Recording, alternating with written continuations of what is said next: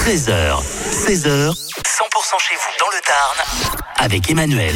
C'est la semaine de la copropriété euh, dans le Lot et on va en parler avec le réseau Adil. On retrouve justement du réseau Adil Estelle. Bonjour. Bonjour. Alors euh, le réseau Adil hein, se mobilise pour aider les copropriétaires, les futurs copropriétaires. En fait, cette semaine, elle sert à mieux comprendre toutes ces règles relatives à la copropriété.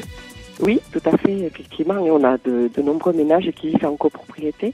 Et euh, il y a depuis 2020 de nouvelles règles qui s'appliquent.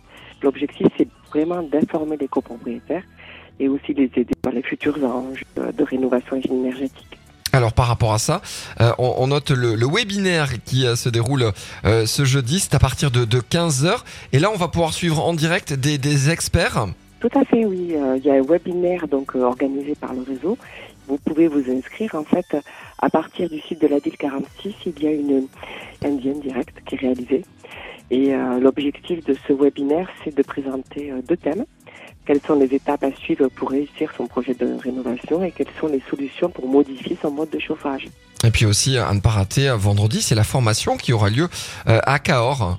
Oui, donc à Cahors dans nos locaux, donc là c'est c'est bien à Cahors dans le Lot, on peut s'inscrire à une formation donc le 17 novembre après-midi, elle commence à 13h45 et là vraiment c'est euh, ciblé sur euh, les étapes juridiques de la rénovation énergétique pour comprendre aussi le vocabulaire, euh, les outils, les diagnostics et les futurs plans qu'il faudra mettre en œuvre et comment les voter.